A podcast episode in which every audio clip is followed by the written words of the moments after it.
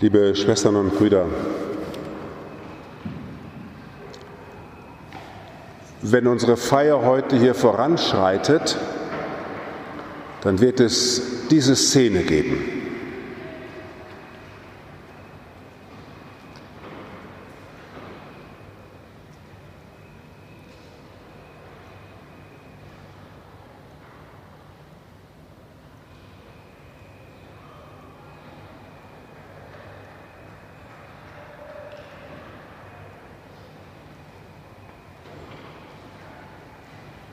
Der Priester steht am Altar, zeigt das Brot,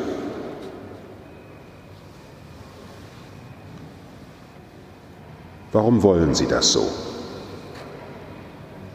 Jetzt werden Sie natürlich sagen, will ich ja gar nicht. Das steht bestimmt irgendwo im Messbuch. Ja, ja, kann schon sein, aber wir sind ja hier die Kirche. Warum will die Kirche das so? Sie will sich etwas zeigen, indem sie das so spielt. Sie sehen eine runde Scheibe. Die steht für ein Brot. Das ist schon mal der erste Schritt, den Sie machen müssen beim Denken. Sie müssen sich da so ein großes Brot denken, das nachher zerteilt wird und jeder kriegt davon ein Stück. Sie sehen Brot. Wenn Sie Brot sehen, was fällt Ihnen ein? Also ich habe ja Brotbacken gelernt, da war ich schon vier Jahre Priester in Stühlingen, als ich dahin kam. Mir fällt ein, und dann möchte ich gerne auch, dass Ihnen das so ab heute einfällt, wenn Sie dann das Brot sehen, eine Mühle, in denen das Korn gemahlen wird. Ich weiß nicht, ob Sie das mal gehört haben, was das für ein Vorgang ist. Das ist brutal. Da wird das Korn richtig aufgeschlitzt und gepresst und im Mahlwerkzeug, das wird zerstört. Also wenn Sie da hingucken, dann denken Sie erstmal Brot und bitte das erste Stichwort Zerstörung. Und das zweite Stichwort ist geknetet. Und das dritte Stichwort ist ins Feuer geschoben. Können Sie das behalten, also wenn Sie das gleich sehen, okay? Also, diese Mühle, ja, wenn Sie wissen, wie sich das anhört, können Sie bei Alnatura können Sie das auch hören, wenn Sie nicht zu Hause so eine Mühle haben. Zerstören, geknetet, ins Feuer. Natürlich aus dem Feuer geholt und dann Nahrung werden.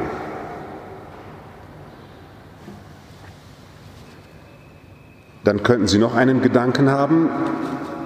Sie sehen, man muss eine ganze Menge tun bei der Heiligen Messe. Nicht nur einfach da so hingucken, sondern es muss ja alles bei Ihnen da oben immer schön ablaufen. Sonst, sonst können Sie die Messe nicht fruchtbar mitfeiern. Dann müssen Sie auch noch denken, das Brot, das Ihnen hier in der Kirche gezeigt wird, das ist ungesäuertes Brot.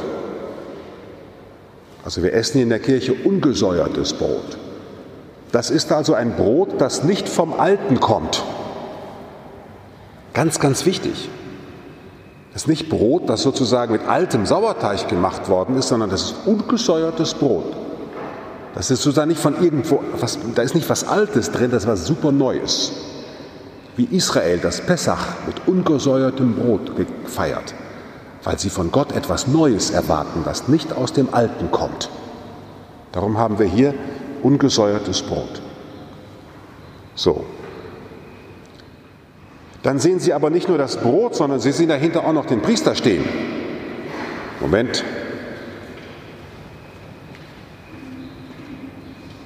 So.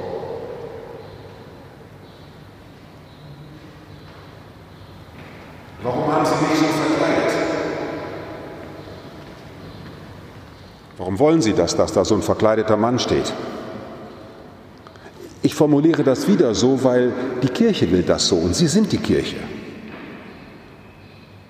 Und ich möchte gerne, dass Sie nicht mehr Ihr Katholischsein erleiden nach dem Motto, das hat sich ein Papst oder ein Bischof ausgedacht. Nee, nee, nee, die Kirche will das, Sie wollen das. Und warum wollen Sie das?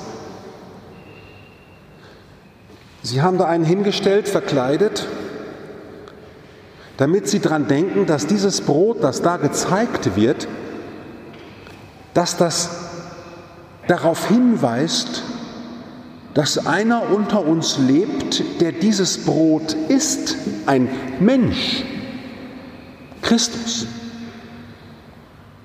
Darum will die Kirche da so einen Amtsträger stehen haben, damit sie lernt, immer wieder neu sieht, was sie glaubt. Dass Gott uns in Jesus Christus jemanden geschickt hat, der Brot ist. Jetzt kommt wieder, wieder jetzt nicht in der Schülermesse, jetzt würde ich fragen, bitte schön, wissen Sie noch die vier Stichworte? Erspare ich jetzt Ihnen zu fragen. Das eine ist zerstört werden, gemahlen werden. Jesus ist in die Mühle der Welt gekommen. Gott hat sich in die Mühle der Welt gegeben. Das ist der Mahlweg, wenn Sie so einen Mühlenweg, das ist der Mühlenweg da oben, der Kreuzweg. Gott ist unter die Räder, unter die Mühlräder gekommen. Warum? Weil er in der Schöpfung miterleiden wollte, was das Wesen der Schöpfung ist, Zerstörung. Das Wesen der Schöpfung ist Zerstörung. Alle sieben Jahre werden unsere Zellen in unserem Körper komplett erneuert. Wenn sich zwei Menschen treffen, die sich verlieben, das ist das Schlimmste, was einem passieren kann. Plötzlich muss man Kaninchen züchten schön finden. Plötzlich muss man Kajakfahren schön finden. Das Schlimmste, was einem passieren kann, ist, ein Kind wird geboren, das ist noch schlimmer. Da kann man nicht mehr schlafen, kann man nicht mehr ins Kino gehen, kann man nicht mehr Urlaub machen, wie man will. Dann macht alles kaputt, der Kleine. Ist der Süße. Ja, das ist die Rückseite, davon darf nicht so gesprochen werden, aber reden Sie mal mit Eltern, die ständig behaupten müssen, dass sie froh sind, dass sie ein Kind haben. Da gibt es auch eine Rückseite. Und selbst, dass Sie heute Morgen hier sitzen, ist das Werk der Zerstörung. Sie sind nicht mehr bei Ihren lieben Nachbarn zu Hause, bei Ihrer lieben Frau. Sie haben Ihren Kontext verlassen. Sie mussten sich von dem loslösen. Da ist eine Störung und sind jetzt hier der Kirche. Mit all dem, was in dieser Woche bei Ihnen alles kaputt gegangen ist. Seien wir doch mal offen. Also ich wüsste nicht, dass hier jetzt einer sitzt, der sagt, bei mir war letzte Woche alles so, dass alles so geblieben ist, wie es war. Also wenn da einer von Ihnen hier sitzt, dass heute alles so ist, wie es letzte Woche Sonntag war, dann sind Sie irgendwie, weiß ich nicht, eine Statue. Dann leben Sie gar nicht. Leben ist Veränderung und ist gestört und zerstört werden. Also, wir schauen auf das Brot und wir feiern hier einen Gott, der sich in das Mahl- und Mühlenwerk der Zerstörung in der Welt, und es ist Zerstörung, nicht Vernichtung. Wir werden nicht vernichtet. Es wird zerstört, die Strukturen ändern sich immer wieder neu. Da ziehen neue Nachbarn, auch muss der wieder kommen, ein neuer Kollege, ach du liebes bisschen. Ständige Störung im Gange. Und dann entwickelt sich auch noch der Partner so, wie man sich das nicht gedacht hat. Und da kommen ja so tausend Sachen zusammen. Kinder sind nicht so, wie man will und so weiter. In dieses Zerstören, Zerstören habe ich gesagt, kneten.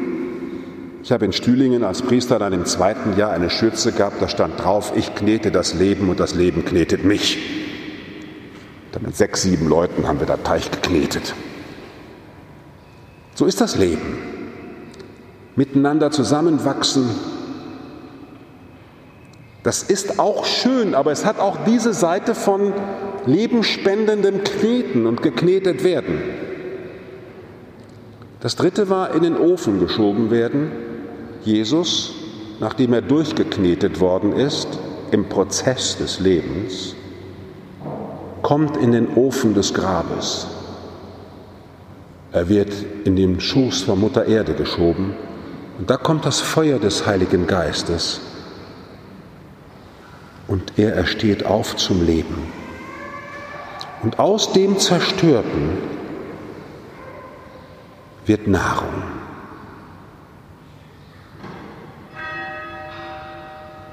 Sie schauen auf den Priester Und dann macht es bei ihnen hoffentlich Klick,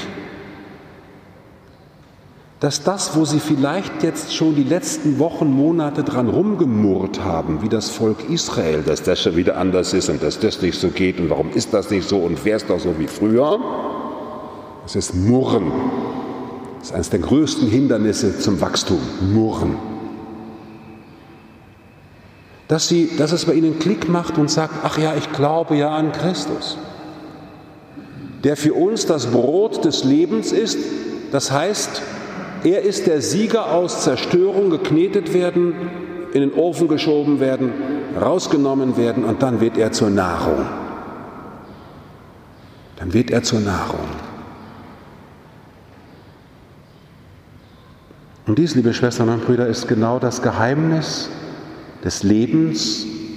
Und Christus hat es für alle Welt einmal durchgelebt, dass wo immer Zerstörung ist, wir durchaus das Recht haben zu weinen, dass etwas nicht mehr so ist, wie es war. Die Trauer darf sein. Aber das, was zerstört wurde, ist der Anfang der Auferstehung. Und das sind Christen. Christen sind Menschen, die da, wo Untergang zu sehen ist, den Anfang der Auferstehung glauben. Deswegen haben wir ein Obdachlosenfrühstück, deswegen haben Christen Krankenhäuser gebaut, darum packen Christen an und wollen einfach bei Menschen sein, die weggeschoben, die will man nicht sehen, die passen nicht zu unserem Bild einer esoterischen Welt, in der das Lebensmotto heißt, Leben heißt glücklich sein. Wo steht das denn? Nein, Leben heißt gemahlen werden. Leben heißt in die Mühle geraten und wie schön, dass wir immer neu zum Brot gemacht werden. Ich bin das Brot des Lebens. Ich bin bei euch, wenn es knirscht in eurer Lebensmühle und ihr wieder gemahlen werdet. Ich bin dabei, wenn ihr geknetet werdet. Ich bin vor euch und für euch aus diesem Todesofen auferstanden, damit ihr keine Angst mehr habt, in die Mühle zu geraten. Denn das Leben, liebe Schwestern und Brüder, ist eben nicht da, wo alles so bleibt, wie es ist.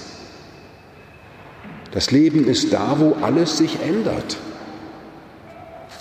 In den Worten des Epheserbriefes, ich beschwöre euch im Herrn, Epheser viertes Kapitel, ich beschwöre euch im Herrn, lebt nicht mehr wie die Heiden in ihrem nichtigen Denken. Nichtiges Denken heißt, ich will, dass alles so bleibt, wie es ist. Tja, und dann geht alles kaputt. Dann geht alles kaputt. Also wenn Sie wollen, dass alles so bleibt, wie es ist in Ihrer Wohnung, dann ist Ihre Wohnung übermorgen unbewohnbar wenn sie da nicht immer rumrücken und dies und jenes machen, sich verändern. Ihr habt Christus doch nicht so kennengelernt, dass er gesagt hat, es muss alles so bleiben, wie es ist. Du bist blind, bleibe blind. Du bist lahm, bleibe lahm und werde im Lahmsein glücklich. Nein, er bringt in Bewegung. Ihr habt doch von ihm gehört und ihr seid unterrichtet worden, wie es Wahrheit ist in Jesus. Legt den alten Menschen des früheren Lebenswandels ab, der sich nur darum gesorgt hat, dass alles so bleibt, wie es ist. Und wenn überhaupt, dass ihr größer werdet, dass du schöner wirst, gesünder. Hauptsache ich. Legt dieses alte Denken ab. Ihr, richtete, ihr habt euch in den Begierden des Trugs zugrunde gerichtet. Lasst euch erneuern durch den Geist in eurem Denken. Zieht den neuen Menschen an, der nach dem Bild Gottes geschaffen ist. Wenn der Priester dort das Brot zeigt, erinnert er an jene Stunde im Abendmahlsaal. Und Jesus hat Aramäisch gesprochen. Im Aramäischen gibt es keine Personalpronomen. Also wenn Jesus mit dem Fußball die Fensterscheibe kaputt geschossen hat, und Maria hat gerufen, wer hat die Scheibe kaputt geschossen? Dann musste Jesus antworten, mein Leib. Das Wort Ich gibt es in der aramäischen Sprache nicht.